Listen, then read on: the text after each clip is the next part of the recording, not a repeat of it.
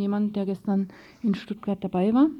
Ähm, wir machen weiter, gehen direkt über zu unserem nächsten Bericht über die Wagenburg im Moment. Dazu haben wir ja im Info mehr, mehrfach berichtet.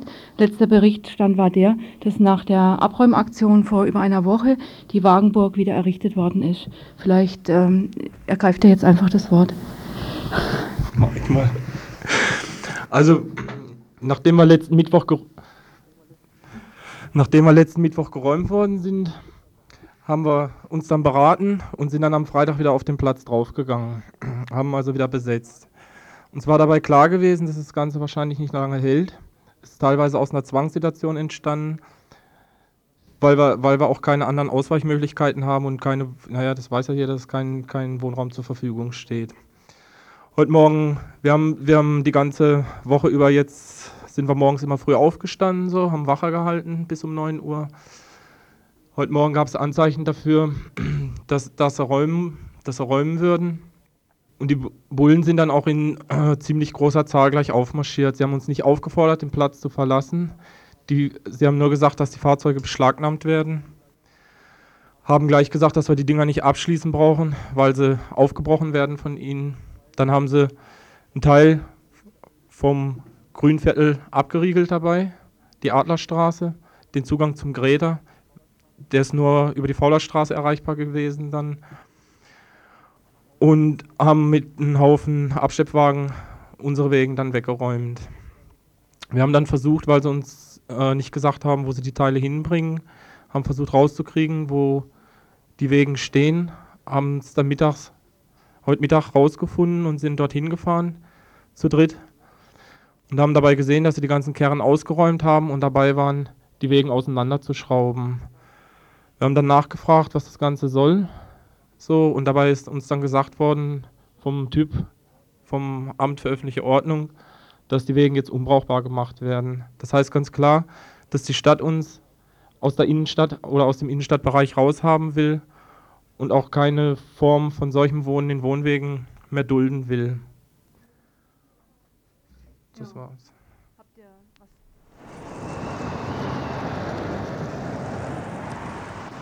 Jetzt erstmal zusammensetzen und drüber reden, wie das, wie das weitergeht. Was klar ist, dass von, dass von der Stadt dann noch Sachen drauf kommen werden auf die Räumung heute.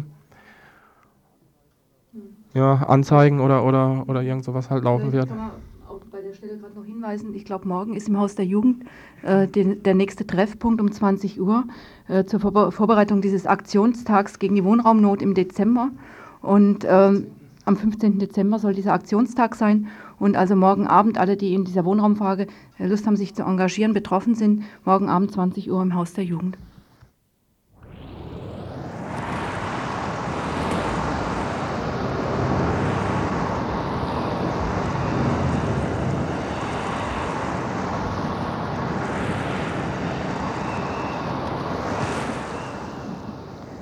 Wohnraumpolitik in allen Instanzen nach, äh, heute Landfriedensbruchprozess im Amtsgericht. Nachdem jetzt eben schon von der Wagenburg eben über die Wohnraumpolitik berichtet wurde, äh, gehen wir jetzt mit unserem eigentlichen Beitrag weiter. Heute Morgen fand im Amtsgericht Freiburg, Saal 2, ein Verfahren mit dem Vorwurf Landfriedensbruch statt. Staatlicherseits geplanter Nachschlag zu der Räumung der besetzten Wohnhäuser im Schlossbergring vor eineinhalb Jahren, im Juli 1987, unter massivem Polizeiaufgebot. Zur Erinnerung, 1984 wurden die damals leerstehenden Häuser am Schlossbergring besetzt und von den Menschen, die dann darin wohnten, bewohnbar gemacht. Zuvor hatte nämlich Besitzer Westerfeld das Haus im inneren Teil zerstört, Löcher in Decken und Wände reißen und Treppen entfernen lassen. Nach der Besetzung zögerte er, eine Räumung zu beantragen, denn er spekulierte auf einen möglichst höheren Verkaufspreis, den ihm die Stadt zahlen sollte, um sich endlich des Schandflecks im sauberen Freiburger Stadtbild zu entledigen. Die Stadt zögerte, Westerfeld drängte schließlich nach zwei Jahren doch auf Räumung. Die Polizei unter Zuhilfenahme des Sondereinsatzkommandos führte aus. Sieben Anklagen auf Landfriedensbruch wurden von Seiten der Staatsanwaltschaft erhoben. Zum Verlauf des heutigen Verfahrens haben wir nun im Studio einen Berichterstatter, der heute Morgen im Amtsgericht anwesend war. Wie viele Leute standen denn heute Morgen vor Gericht und was war das Ergebnis von dem Prozess? Ja, also es ist so, dass es zwei Prozesse oder zwei Sorten von Prozessen um den Schlossbergring gibt. Einmal gegen die Besetzerinnen und Besetzer, Das sind 21 Leute, die im Haus drin waren und den Landfriedensbruch vorgeworfen wird. Und äh, andererseits gibt es eben diese Prozesse gegen die Leute vorm Haus, die auf, äh, die den, im Haus wird Hausfriedensbruch vorgeworfen und den Leuten vorm Haus Landfriedensbruch. Wobei äh, es ja so war, dass damals ähm, Oberbürgermeister Böhme erklärt hat, und zwar ziemlich wörtlich, die Justiz solle äh, die Leute nicht so rasch wieder laufen lassen. Damit meinte er, dass die Leute in Haft bleiben sollten. Das ging aber nicht. Und äh, unter diesem Erfolgszwang hat jetzt nun die äh, Polizei auf Videoaufnahmen zurückgegriffen, um darauf Leute zu identifizieren, die gegen die Gitter getreten haben sollen. Und gegen diese sieben Leute gehen jetzt Prozesse. Ein Prozess war heute, einer war vor einigen Monaten, der damals verloren wurde. Und äh, es ist im, in den letzten Jahren Taktik geworden, die Prozesse auseinanderzureißen um die Öffentlichkeitsarbeit und vielleicht auch die Vereinzelung vor den Gerichten irgendwie zu verstärken, während noch vor zwei, drei Jahren es üblich war und auch für die Justiz ja sehr viel bequemer ist, zusammengehörende Verfahren auch zusammen zu verhandeln. Mhm. Vielleicht kannst du noch mal kurz das Szenario umreißen. Im Juni 87, das war ja ein sehr spektakulärer äh, Polizeieinsatz, ich glaube mit Hubschraubern. Das ging auch damals durch die Presse, äh, also relativ äh, kritisch auch durch die Presse. Ja, äh, die Räumung lief so ab, dass am Tag vor eine große Demonstration in Freiburg war und äh, die vielleicht auch eine gewisse politische Wirkung gehabt hätte. Insofern als die nach den Pfingstereignissen abgesprungenen Grünen und äh, sonstigen teilweise alternativen Gruppen sich nach einer solchen Demonstration vielleicht doch wieder mit den Hausbesetzern äh, solidarisiert hätten. Und äh, bevor also dieser Erfolg einer relativ großen Demo äh, Wirklichkeit werden konnte, wurde halt einfach zwei Stunden später der Schlossbergring geräumt. Das lief so ab, dass äh, SEK rangefahren wurde, äh, aus den Wägen raussprang und ein paar Leute, die davor standen, erstmal wegknüppelten. Äh, dann wurde, das, wurde die Straße groß abgesperrt. In die Mitte der Straße wurden sogenannte spanische Reiter, also diese großen grünen Gitter, gezogen. Und äh, völlig unnötig, aber sehr spektakulär landete ein SEK-Kommando auf dem Dach, um äh, eben das eine Zimmer, in das sie nicht reinkamen, aufzubrechen, in dem ein Teil der Besetzer drin war, was sie dann schließlich durch Aufbrechen einer Wand geschafft haben. Ähm, wie sah das jetzt denn heute im, im Gericht aus? Der Vorwurf äh, klingt ja relativ lächerlich, zum Beispiel gegen so ein Gitter getreten zu haben. Äh, die neue Qualität liegt an diesen Beweismitteln Videoaufnahmen, oder? Ja, das ist das eine, dass zum ersten Mal in Freiburg in großem Umfang Videoaufnahmen benutzt wurden. Äh, das andere liegt schon in, dem, in der Art, also in der, der Lächerlichkeit des Vorwurfs im Verhältnis zum, zur Anklage weil Landfriedensbruch ist ein relativ harter Vorwurf mit ziemlichen Konsequenzen. Selbst wenn die Verurteilungen in solch einem Fall nicht sehr hoch sind, hat eine äh, Verurteilung wegen Landfriedensbruch eventuell weitreichende Folgen. Und äh, also die Lächerlichkeit drückt sich halt darin aus, dass diese Gitter sind gemacht für äh, Situationen, in denen sie sehr strapaziert werden. Sie sind, jedes Stück ist 56 Kilo schwer und äh, also mit einem Fußtritt überhaupt nicht irgendwie zu zerstören.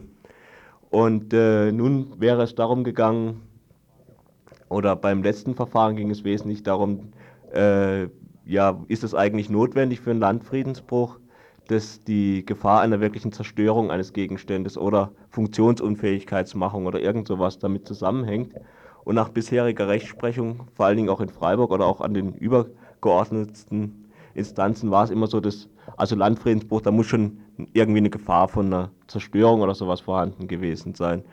Jetzt hat aber die Staatsanwaltschaft und auch ein Teil der Richterschaft äh, so argumentiert, ja, körperliche Kraftentfaltung ist erstmal eh Gewalt. Außerdem ist ähm, das Abspringen von, äh, von Lack oder sowas könnte befürchtet werden, sodass das als Grundlage für einen Landfriedensbruch ausreichen würde. Jetzt hat das Verfahren heute aber mit einem Freispruch geendet, oder? Ja. Und zwar, ja. also im Gegensatz zu der einen Verurteilung, die es bereits gab, äh, wurde heute freigesprochen, weil eben die, die Richterin so argumentiert hat, dass, die, äh, dass eine wirkliche Gefährdung der Gitter nicht gegeben sein könnte.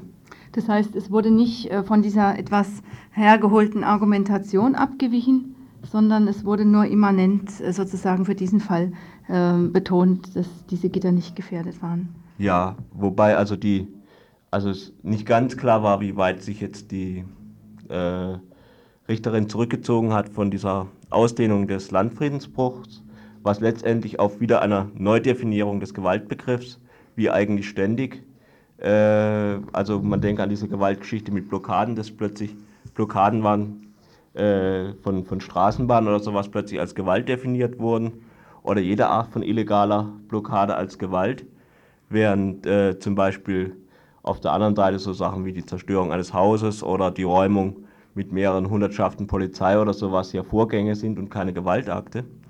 Und ähm, wie weit sie sich von dieser Linie zurückgezogen hat. Wer sich nicht davon zurückgezogen hat, ist die Staatsanwaltschaft.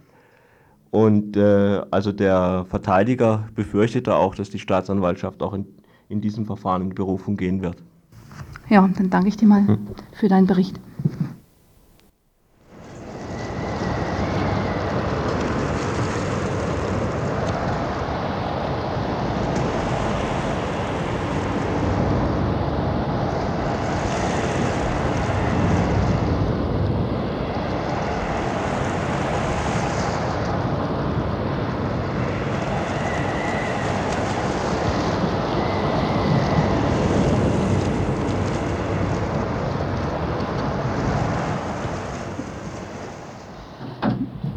Mit dieser Welt gibt es keine Verständigung.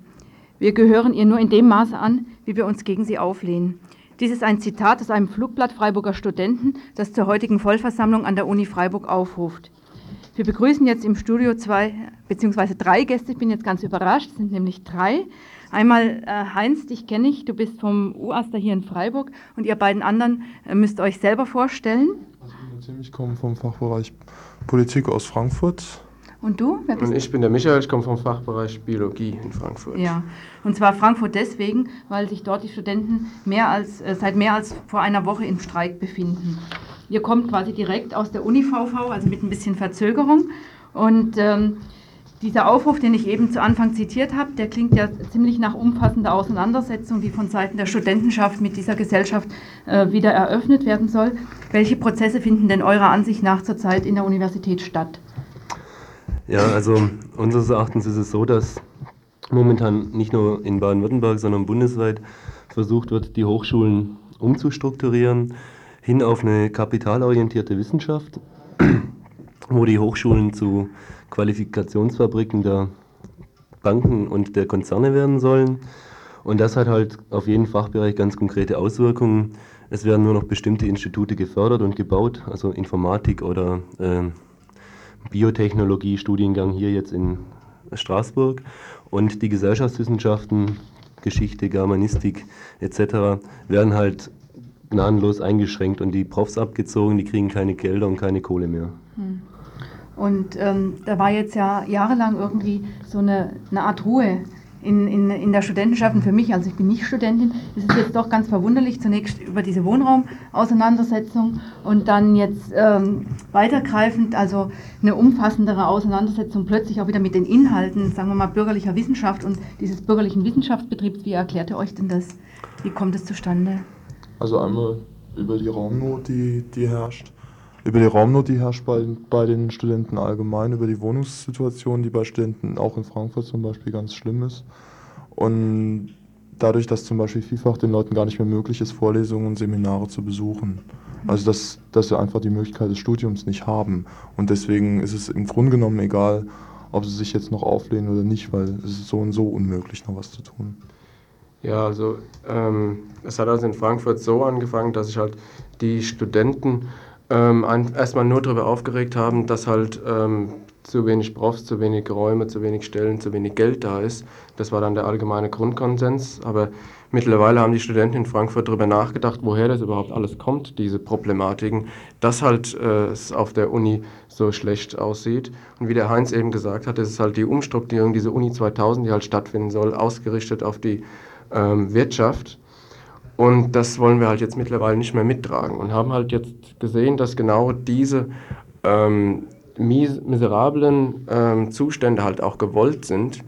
Und dagegen wollen wir was tun und fordern halt deswegen jetzt nicht mehr nur ähm, mehr Geld, was jetzt unsere Lage ähm, direkt erstmal in Anführungszeichen verbessern würden, weil dieses Geld würde dann wiederum von den jetzt herrschenden Gremien halt verteilt werden, wo wir im Moment de facto kein Mitspracherecht mehr haben. Mhm. Und deswegen fordern wir auch wieder mehr Mitbestimmung, die ähm, im Laufe der letzten 20 Jahre halt systematisch alles wieder abgebaut wurde. Mhm.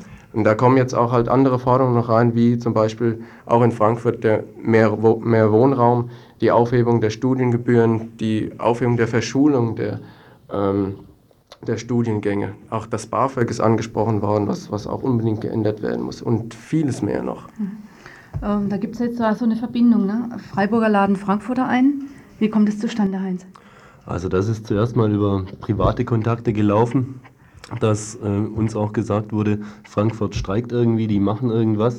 Und dass wir uns dann halt auch hingesetzt haben und telefoniert haben, so was ist denn eigentlich bei der Sache, wir brauchen Informationen, weil die Presse darüber nicht berichtet, in großem Umfang noch höchstens eben die Frankfurter Presse und hier überhaupt nichts erscheint.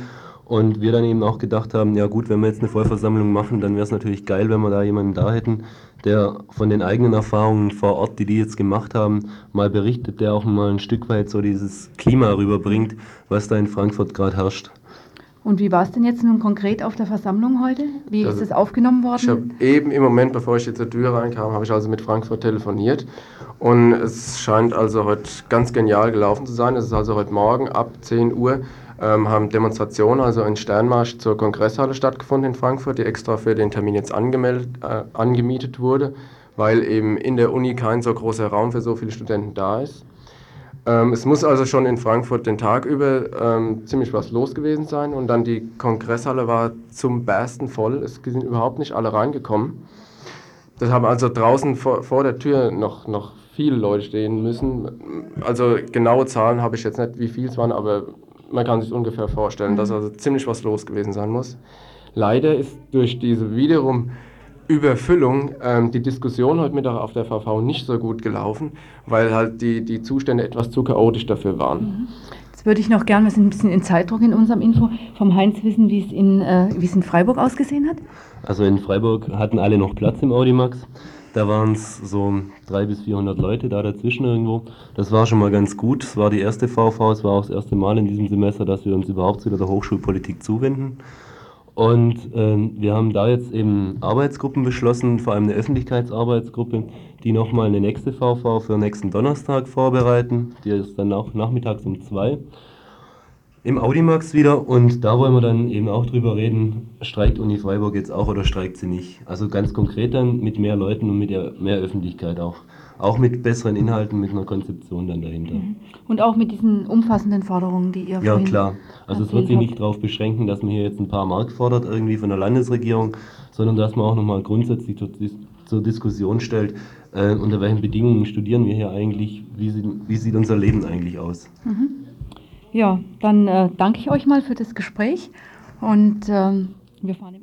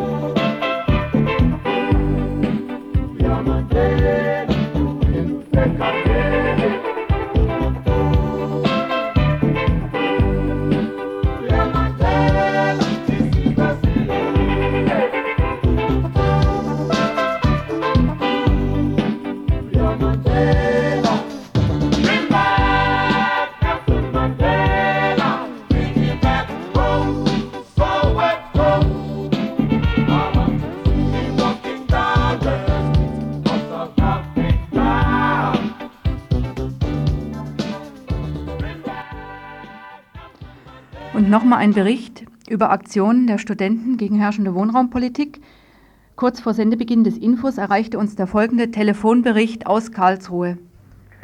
Wer heute Morgen am Mathematischen Institut vorbeikam, konnte miterleben, wie fünf Studenten mit Schlafsack, Büchern und nötigen Kleidungsstücken im Freien nächtigen mussten.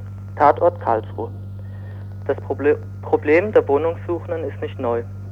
Deshalb fanden sich heute Nachmittag eine Menge Studenten in Karlsruhe zusammen, um von der Universität zum Rathaus zu ziehen, um ihren Unmut auszudrücken. Ähm, es nahmen ungefähr 60 bis 70 Leute an der Demonstration teil, die vom unabhängigen Studentenausschuss initiiert wurde. Am Rathaus angekommen, wurden sie von einem Vertreter des Oberbürgermeisters empfangen. Der Oberbürgermeister hat es vorgezogen, sich zu erkälten und lasen ihre Forderungen vor. Sie forderten von der Stadt die Anmietung und Weitervermietung von leerstehendem Wohnraum, Hinwirkung auf die Möglichkeit der Untervermietung und dass die Stadt sich bei Vermietern einsetzen solle, nicht nur an Privilegierte zu vermieten. Rausgekommen ist bei dem Gespräch so gut wie nichts. Die Stadt sieht kein, keine Veranlassung, Subventionen für billigen Wohnraum für Studenten und andere Menschen mit wenig Geld auszugeben. Das Einzige, wozu die Stadt Karlsruhe sich bereit erklärt hatte, war an Vermieter und Bauherren zu appellieren, doch den armen Studenten Wohnraum zur Verfügung zu stellen. Aus diesem Grund schlug der Vertreter der Stadt, der Wohnungsdezernent Föhringer, auch vor, in der nächsten Woche eine Gesprächsrunde mit Vertretern des unabhängigen Studentenausschusses, mit dem Studentenwerk und mit Vertretern vom Bürgermeisteramt durchzuführen. Nach etwa anderthalb Stunden im Rathaus löste sich die Demonstration dann langsam auf. Die Vertreter der Stadt hatten keine Zeit und vielleicht auch keine Lust mehr. Die paar Leute, die übrig geblieben sind, verteilten sich langsam in alle Richtungen. Und rausgekommen ist wohl nichts. Die Stimmung in Karlsruhe war schlecht. Viele, die dabei waren, haben immer noch keine Wohnung. Erreicht worden ist so gut wie nichts. Wie denkst du denn, wie es weitergehen wird? Weitergehen wird wahrscheinlich schlecht, dass die Leute privat werden sich ein Zimmer oder eine Wohnung suchen müssen, viel Geld ausgeben müssen. Es sieht in Karlsruhe nicht anders aus als in anderen Universitätsstädten. Für kleine Zimmer mit 15 Quadratmetern werden horrende Summen von bis 400 Mark verlangt. Die Stadt ist nicht bereit, was zu tun. Das hat das Gespräch heute ergeben. Und die Wut im Bauch bei euch, also bei euch Studierenden, ist nicht so groß, zu sagen, wir lassen uns das auf keinen Fall bieten. So wie das heute aussah, ist die Wut im Bauch nicht so groß. Alle beklagen sich, dass kein Wohnraum zur Verfügung steht. Wie gesagt, nur 60, 70 Leute waren heute da zur Demo. Die Leute, die sich da engagiert haben, haben meistens schon eine Wohnung, wollten den neuen Studenten die Möglichkeit geben, ihre Wut rauszulassen. Die neuen Studenten ohne Wohnung haben anscheinend keine Wut. Man muss sehen, ob es sich noch ändert, vielleicht in einem halben Jahr oder so, dass mal wieder ein Haus besetzt wird. Aber da ist die Stimmung in Karlsruhe, gerade an der Universität, recht schlecht. Die meisten denken nur an sich, laufen mit Aktenkoffer und Nadelstreifenanzug rum und sehen keine Möglichkeit, wie sie selbst was ändern können. Naja, vielleicht äh, springt der Funke aus Freiburg oder Frankfurt denn in nächster Zeit ja auch noch nach Karlsruhe über. Mal sehen.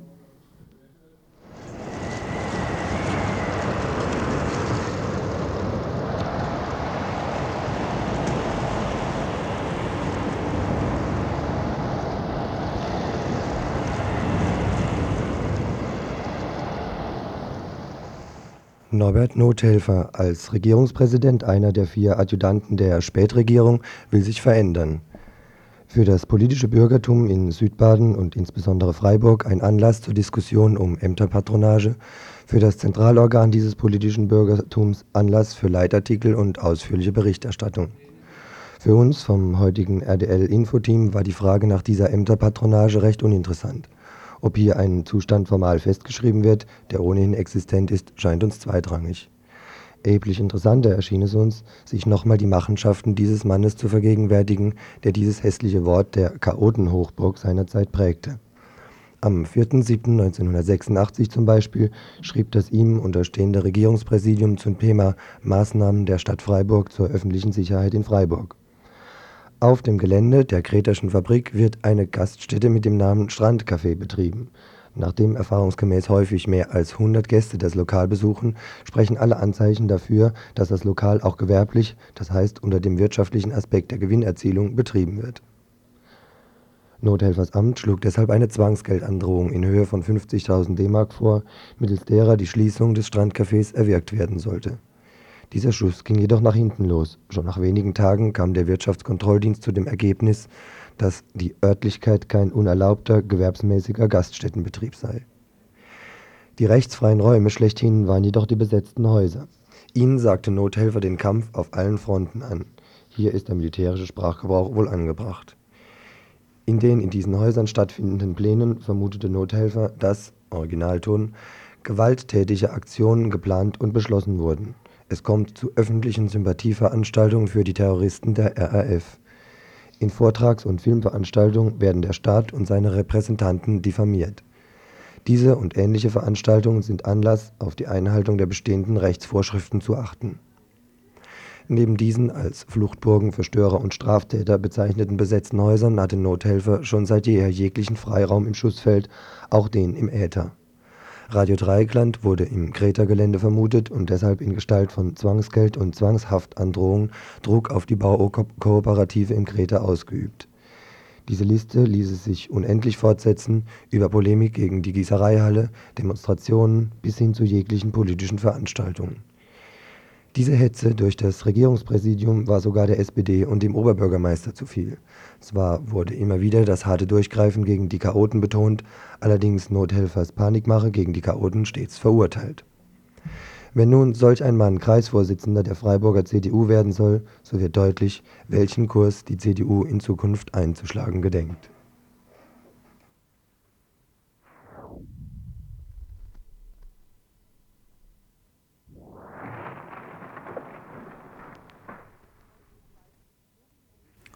Neues vom Wald. Moving Day at the Wonhalde.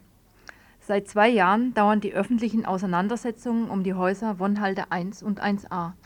Sowohl das Wohnhaus 1a, dessen 23 Bewohnerinnen erfolgreich gegen den Privatverkauf kämpften, wie auch die 1, bis März als Zivildienstwohnheim genutzt, sind von der Stadt aufgekauft worden.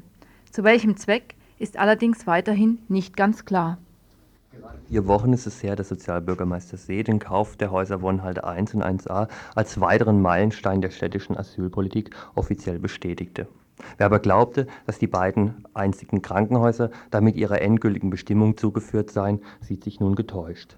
Wer da gestern nämlich als Neubewohner in die 1 eingezogen ist, passte überhaupt nicht so recht in das gängige Klischee eines Asylbewerbers oder einer Asylbewerberin. Da das Liegenschaftsamt nun Eigentümer der beiden Häuser draußen vor Günterstal ist, erhofften wir uns vom dortigen Amtsleiter die zuverlässigsten Informationen, was denn nun aktuell Sache in der Wonhalde 1 ist. So, jetzt müsste mein Techniker schauen. Wir hoff, äh, erhofften uns vom Liegenschaftsamt nämlich, was im Moment aktuell in der Wonhalde 1 Sache ist.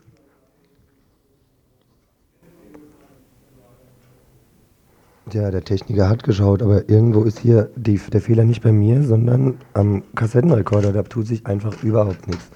Augenblick. So, jetzt müsste es gehen. Es ist vorgesehen, im Hause Wohnhalte 1 Asylbewerber unterzubringen. Mhm. Die Zuteilung oder die Zuweisung der Räume läuft über das Sozialamt. Ja. Am Wohnhalte 1a wird sich gar nichts ändern. Mhm. Da bestehen Mietverträge, Mietverhältnisse. Ja. In die wird die Stadt eintreten oder tritt die Stadt ein aufgrund Gesetzes, ja. Ja. Haben Sie denn schon Verbindungen zu den Mietern und Mieterinnen der Wohnhalt 1a aufgenommen? Nein. Auch wenn Herr Binder damit fast wörtlich wiedergibt, was der Sozialbürgermeister bereits einen Monat zuvor erklärte, richtig ist es damit nicht, zweimal nicht richtig. Denn zum einen hat sich die Stadt heute tatsächlich zum ersten Mal mit ihren neuen Mietern und Mieterinnen in Verbindung gesetzt, allerdings nicht zur Aufklärung der neuen Situation, dazu genügt ein lakonischer Hinweis auf die Tagespresse, sondern vielmehr mit dem Anlass, dass sie den Wunsch hat, die Gebäudesubstanz vor Ort in Auge zu, ähm, zu, besichtigen und dass die Mieter und Mieterinnen endlich die für Dezember anstehende Miete auf die Konten der Stadt überweisen sollen. Zum anderen, und das ist im Moment vielleicht viel schwerwiegender, und das war auch nur über Gespräche mit den neuen Bewohnern des Hauses in der Wohnhalde 1 herauszubekommen, hat die Stadt dieses Haus inzwischen gewaltig umdisponiert. Nicht mehr Asylbewerber und Bewerberinnen, sondern alleinstehende obdachlose Männer aus der Klarerstraße 100 sollen dort, gut fünf Kilometer entfernt von der weihnachtlichen City, untergebracht werden. Und das auch nicht gerade wenig. In den rund 20 Zimmer sollen nämlich ungefähr 45 bis 50 Männer auf Dauer eine neue Heimat finden der dafür zuständige Chef des Sozialamtes Mehl, sah sich nicht in der Lage, zu dieser Neudisposition gegenüber Rate Dreigland Stellung zu beziehen. Zu politisch brisant sei das Thema, der Oberbürgermeister selbst möchte, dass hier mit einer städtischen Stimme gesprochen wird. Und das ist dummerweise die des zurzeit abwesenden Sozialbürgermeisters See. Ob in der Wohnhalde 1a, dem Nachbarhaus allerdings, also mit einer einheitlichen Stimme gesprochen werden kann, ist noch nicht ganz abzusehen. Bei den Bewohnern Bewohnerinnen jedenfalls besteht seit gestern ein mannigfacher Unmut über die überraschende Neuentscheidung über die Nachbarschaft. Neben mir sitzen unter anderem Mire und Jörg, zwei Menschen, die in der Wohnhalde 1a wohnen. Beide wart ihr über die Wohnhalde hinaus letzten Jahre stark im Freiburg im Kampf Freiburg in, um Wohnraum engagiert und seht auch euch, wie viele eurer Mitbewohner euch von den neuen Mit, äh, Nachbarn etwas überrascht. Werdet ihr euch jetzt in Zukunft einklinken in irgendwelche reaktionären Bürgerwehren gegen Asylanten, Penner und Asoziale? Nee, also ähm, wir waren deswegen überrascht, weil wir eben mit Asylanten und Asylantinnen gerechnet haben und ja, jetzt sehen wir uns auf einmal vor 50 obdachlosen Männern, also nur Männer. Und ich finde es ganz schön extrem. In unserem Haus wohnen 23 Leute, gemischt eben Männer, Frauen und Kinder.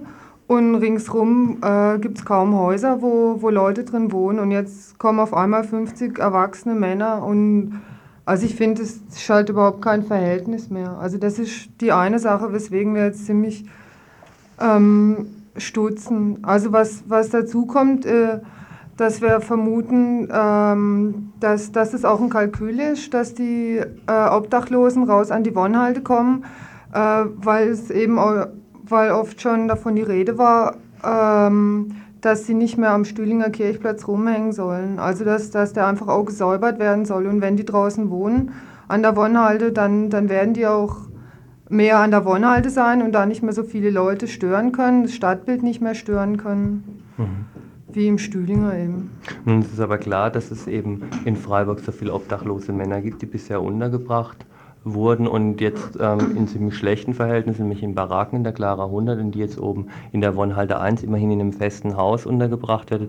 Ähm, werdet ihr da jetzt als Mieter versuchen, als Nachbarn irgendwas dagegen zu unternehmen oder sind das nur eher gemischte Gefühle, die ihr dem gegenüber habt?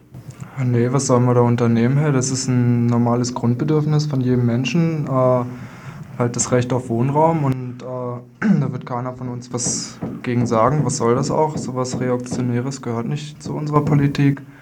Äh, Im Gegenteil äh, wird eigentlich eine Forderung sein müssen, halt, dass Asylanten und, und, und äh, Obdachlose halt äh, angemessenen Wohnraum kriegen. Und für sie mag es zwar eine Verbesserung sein, aus diesen Baracken rauszukommen, aber also zu zweit in einem Zimmer zu sein, mit eventuell jemandem, mit dem du dich überhaupt nicht verstehst, das ist äh, wohl auch nicht das Beste. Hm. Jetzt ist es so, witzigerweise, dass der Mensch, der Herr Mehl, der heute keine Auskunft geben wollte, ähm, im Grunde über die Situation dort oben recht genau informiert ist, weil er vor einem Jahr auch schon mal einen Brief bekommen hat von ähm, Wohnen für Frauen. Jetzt merken wir gerade, dass dieser Brief nicht da ist, der wird jetzt gerade reingeholt. Neben mir sitzt nämlich auch noch die Andrea, die Mitglied dieser Gruppe ähm, Frauen und Wohnen ist, die diesen Brief an See geschrieben hat und die damals für das Haus in der Wohnhalte 1, was wie gesagt jetzt eben für 50 obdachlose Männer genutzt werden soll, ähm, ganz anders zu nutzen war. Was war euer Vorschlag an Herrn Mehl damals? Äh, wir wollten das Haus, also wir haben ein Mail geschrieben im Oktober 87 und wollten das Haus speziell als Haus für Frauen, dass es als Haus für Frauen äh, gekauft wird. Und damals hat der Herr Mehl uns geschrieben, also ich kann das kurz vorlesen, von ihrem Wunsch, äh, eine nach eigenen Vorstellungen äh, und, Normen strukturiertes Wohnen im Haus Won Wonhalde 1 zu realisieren. Also wo wir halt geschrieben haben, also ein, ein Wohnhaus einfach nur für Frauen haben wir mit Interesse Kenntnis genommen. Die Stadt Freiburg sieht sich, sieht sich indessen nicht in der Lage, dieses Objekt käuflich zu erwerben oder anzumieten. Wie Ihnen sichtlich bekannt ist, war verschiedentlich erwogen worden, das Gebäude Wonhalde 1 auch anderen Zwecken zuzuführen. Derartige Überlegungen musste sich die Stadt aus finanziellen Gründen ebenfalls verschließen. Mhm. Mit äh, freundlichen Grüßen. Wie stehst du jetzt als äh, ein Mitglied dieser Gruppe, die das damals mit beantragt hat, jetzt zu dem momentanen Sachverhalt, dass wie gesagt diese 50 Obdachlosen da reinkommen? Also das Problem ist für mich nicht, dass da jetzt einfach Männer einziehen, sondern das ist für mich eher, wie ähm, Randgruppen oder diskriminierte Gruppen gegeneinander ausgespielt werden. Wie schon die Geschichte zeigt, wurde, äh, wurde 81 oder 80, ich weiß es nicht genau, das Caritas-Haus. Das ist schon, ein Haus drüber. Es ist ein Haus drüber besetzt, wo die Kita dann drin war. Und dann hieß es damals, äh, diese sollten doch gehen, weil Behinderte in dieses Haus einziehen sollen. Die Leute, die dort die Kita gemacht haben, sind dann auch gegangen. Das Haus stand vier Jahre leer und seit eineinhalb Jahren sind dort Behinderte drin. Hm. Das ist für mich eher das Problem und auch das, dass einfach ähm, Frauen, obdachlose Frauen oder Asylantenfrauen äh, nie in dieser Problemgruppe auftreten also speziell im Moment sind es halt einfach die Männer, für die Platz ist. Obdachlose Frauen in Freiburg gehen eigentlich unter.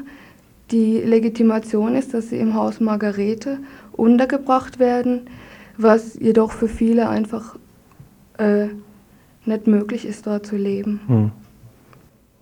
Jetzt wollten wir eigentlich für den heutigen Abend auch jemanden kriegen, entweder jemand, der im Haus wohnt. Die Bewohner waren vielleicht aus verständlichen Gründen nicht so begeistert, hier ins Studio zu kommen, oder sonst jemand, der oder die sich mit der Materie ein bisschen intensiver aus der Sicht der Obdachlosen auseinandersetzt. Ist uns nicht gelungen. Was jetzt aber immerhin ist, der, der Jörg ist heute mal drüben gewesen bei den neuen Nachbarn und kannst wenigstens mal kurz so ein bisschen deinen Eindruck wiedergeben, wie die Stimmung denn dort ist über dieses neue Domizil, was sie da erhalten haben.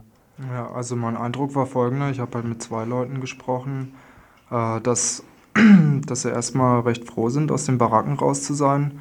Und das ist anscheinend, also sie haben das recht kurzfristig erfahren, am Montag. Und äh, dass sie dann halt auch gesagt haben, sie möchten da rein. Ne? Also da sich schon eine For also Forderung gestellt haben anscheinend. Ne? In welcher Form kann, kann ich jetzt kann ich überhaupt nicht sagen. Mhm. Das kon konnten die mir auch nicht sagen, ne? aber auf jeden Fall wollten sie halt in das Haus rein. Ne? Mhm. Gut, ich denke, wir werden in Radio Dreigland sicher auch nochmal gucken, in nächster Zeit ein Gespräch mit den Leuten dort aus dem Haus zustande kriegen oder eben mit, wenn die nicht selber sprechen wollen, mit, mit Sozialarbeiter, Sozialarbeitern, die mit dieser Materie ein bisschen befasst sind. Was mir zumindest etwas merkwürdig erscheint oder vielleicht auch ähm, nicht so merkwürdig, sondern recht offensichtlich, ist, dass gerade jetzt noch vor Weihnachten die Leute aus dem Stöhlinger, aus einem Stadtteil, wo sie auch ein soziales Umfeld haben, raus ähm, rausgenommen werden und daraus in die Wonn, Wonnhalde, die halt schon auch sehr weit weg ist vom Stadtzentrum. Ich denke, wir werden irgendwann mal in Radio Dreieckland dann nochmal was dazu machen.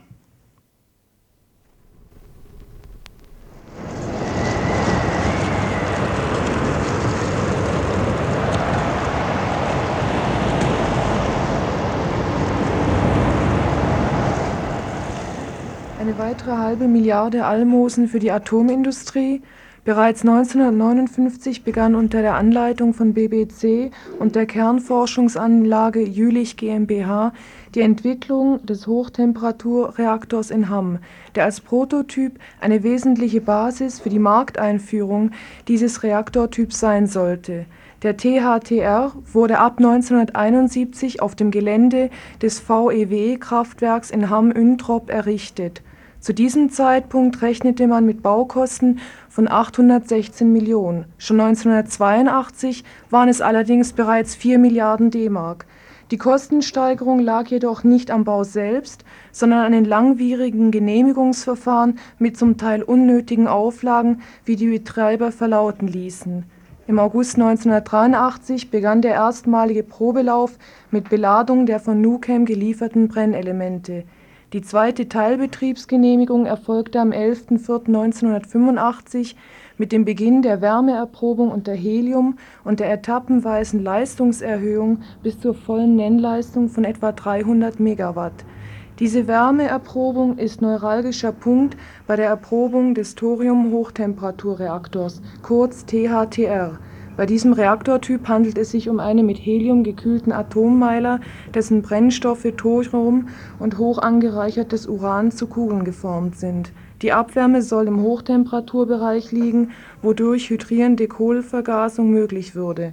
Im Zusammenhang mit dem Standort im Ruhrgebiet würde durch diese Technologie eine autonome Flüssigkeit-Treibstoffversorgung mit der entsprechenden militärischen Bedeutung für die Bundesrepublik Deutschland möglich. Wir sprachen mit Klaus Mayer, einem der Kläger gegen das AKW in Hamm. Worin besteht die eigentliche Problematik beim THTR in Hamm? Die Probleme des THDR, die zurzeit bestehen, sind in erster Linie, dass sich im Reaktorkern, wo man nicht oder nur sehr schwer reparieren kann, der Reaktor bereits auflöst. Es wurden also 20 Befestigungsschrauben im Kühlgaskanal im Kern gefunden bei einer Inspektion. Das ist auch äußerst sicherheitsrelevant. Äh, und zurzeit ist wenn das überhaupt reparierbar ist, ist das nur mit riesigen Kosten und nach sehr langen Stillstandszeiten reparierbar. Und die Frage, ob das durch einen verschwiegenen Störfall alles gekommen ist oder welche Folgen das hat, die gerät völlig in den Hintergrund. Ist denn der Widerstand effektiv genug, als dass man etwas dagegen unternimmt?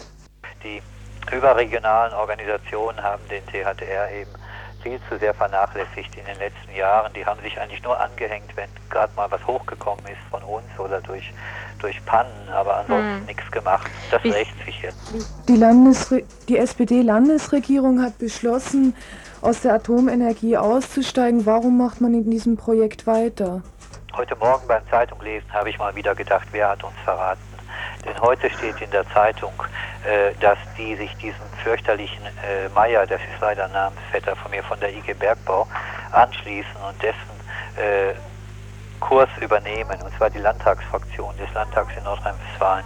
Bis jetzt haben die, die hatten vor, vier, vor 14 Tagen bis drei Wochen eine Anfrage der CDU zum THTR und da hat Johannes Rau und auch die Fraktion der SPD sich sehr wacker geschlagen. Alles, was die da gesagt haben, hätte ich auch sagen können. Aber heute haben sie gesagt, dass sie diesen, äh, diesen IG Bergbaukurs übernehmen. Das ist ein Kurs, der den, den, Gegensatz zwischen CDU und SPD beseitigen will. Und das ist das erste äh, Mal, dass sie jetzt diesen nach Tschernobyl gefassten Beschluss auszusteigen und ganz offiziell äh, aufweichen und an, äh, dass sie herangehen, den, den einzukassieren und rückgängig zu machen. Also ich denke, die CDU äh, hat sich bei uns in der Presse sehr deutlich festgelegt, äh, den Reaktor über den grünen See gelobt und gesagt, der muss weiter finanziert werden. Äh, Riesenhuber hat wohl auch gesagt, der muss erstmal, erstmal muss überhaupt nachgewiesen werden, dass das Ding überhaupt reparierbar ist. Mhm. Aber äh, äh, im Moment sieht es ja so aus, als ob die Landesregierung sich zum Erfüllungsgehilfen von CDU-Politik machen lässt über die IG Bergbau. Und das wäre natürlich ein unheimlicher Skandal, wenn der Ausstiegsbeschluss letztlich so gedeutet würde, dass die nochmal Geld reinstecken. Ja, Bundesebene nur sich beteiligen, wenn die Landesregierung auch. Nun hängt das wieder, die haben ja praktisch den, den Bergbau mit riesigen Zuschüssen jedes Jahr, das sind ja ganz andere Beträge, ein paar Milliarden pro Jahr, haben die Landesregierung da wieder faule Kompromisse gemacht. Ich würde das nicht ausschließen, denn dem Jochemsen traue ich nicht. Er traut Jochen nicht, wir trauen der Sicherheit nicht. Bleibt zu hoffen, dass es nach 20-maliger provisorischer Stilllegung beim 21. Mal klappt.